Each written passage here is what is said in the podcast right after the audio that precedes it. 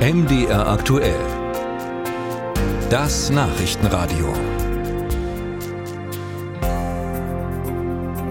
Als die DDR unterging im Jahr 1989, führte die Staatssicherheit rund 190.000 inoffizielle Mitarbeiter.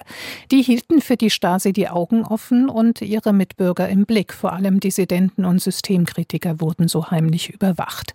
Der Stasi-Spitzel konnte der Nachbar sein, der Kollege, in extremen Fällen ein Familienmitglied. Dazu kamen rund 90.000 hauptberufliche Stasi-Mitarbeiter. Das ist keine zu vernachlässigende Größe und so hat es nach der Wende immer wieder Stasi-Überprüfungen in sensiblen Bereichen gegeben, zum Beispiel in den Länderparlamenten. Sachsen-Anhalts Regierungskoalition aus CDU, SPD und FDP möchte jetzt die Landtagsabgeordneten noch einmal überprüfen lassen, denn mit jeder Wahl kommen ja neue Parlamentarier dazu. Guido Kosmel ist parlamentarischer Geschäftsführer der FDP-Fraktion im Landtag in Magdeburg. Ich habe mit ihm vor der Sendung gesprochen. Guten Tag zu Ihnen. Guten Tag. Herr Kosmel, eine Stasi-Überprüfung so mitten in der Legislatur. Warum haben Sie sich als Koalition jetzt dazu entschieden und nicht gleich nach der Wahl vor zwei Jahren?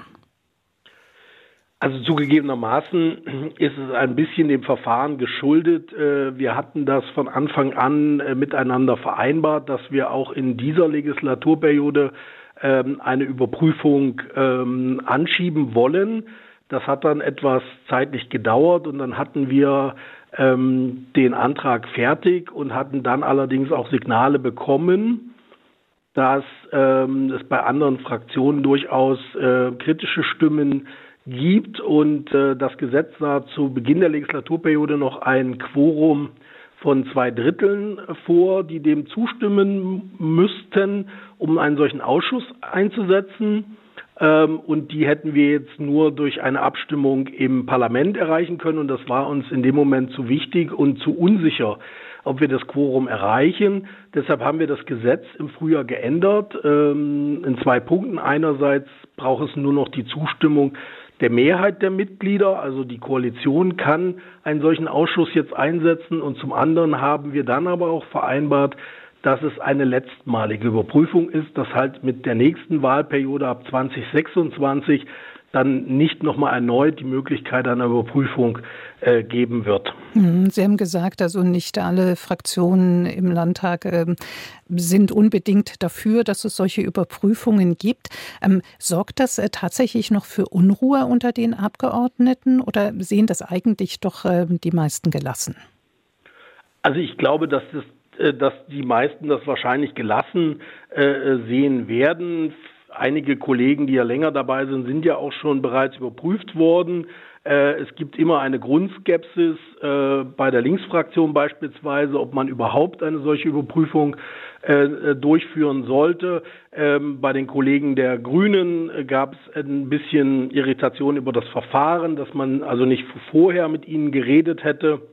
Ich glaube tatsächlich, es ist ein wichtiges Signal nochmal, auch ein letztes Signal, äh, dass wir das auch ernst nehmen, unsere Geschichte. Es kommen ja auch immer wieder auch Aktenteile, äh, werden neu zur Verfügung gestellt im Archiv oder tauchen wieder auf oder werden rekonstruiert.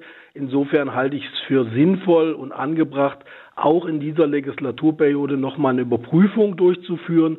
Und wir gehen jetzt auf die Halbzeit zu, aber wir sind jetzt ziemlich genau zwei Jahre, zwei Monate äh, im Amt. Das heißt, ähm, das glaube ich, äh, ist noch ein guter Zeitpunkt, das jetzt anzustoßen. Das ähm, System inoffizielle Mitarbeiter der Stasi ist 1989 untergegangen, wenn ich richtig gerechnet habe, vor 34 Jahren. Was erwarten Sie da jetzt noch zu finden bei diesen Überprüfungen? Ja, zunächst einmal ähm, sind natürlich auch neue Kollegen äh, dazugekommen und ähm, es kann halt immer sein, äh, dass der eine oder andere äh, in der Vergangenheit äh, vielleicht einer solchen Tätigkeit nachgegangen äh, ist. Ähm, ich persönlich halte das für ein Gebot des Umgangs auch mit den Opfern und der Erinnerungskultur dass wir genau dieses System klar benennen und wenn ein Mitglied des Landtages äh, einer solchen inoffiziellen oder hauptamtlichen Tätigkeit nachgegangen ist, dann schadet das natürlich dem Ansehen des Landtages äh, und deshalb muss man das auch klar benennen können. Was passiert denn mit Abgeordneten, wenn da eine Stasi-Verbindung nachgewiesen werden kann? Na, also zunächst erstmal ist keine unmittelbare Folge davon, äh, weil es keine Voraussetzung für die Abgeordnetentätigkeit ist. Es ist halt nur ähm, die klare Darstellung in der Öffentlichkeit, dass derjenige eben für die Staatssicherheit tätig war. Und äh, aus unserer Sicht äh, ist es eben wichtig, das auch zu benennen, wer also hier Mitglied des, Ab äh, des Landtages ist und zugleich in seiner in, in der Vergangenheit eben einer solchen Tätigkeit nachgegangen ist.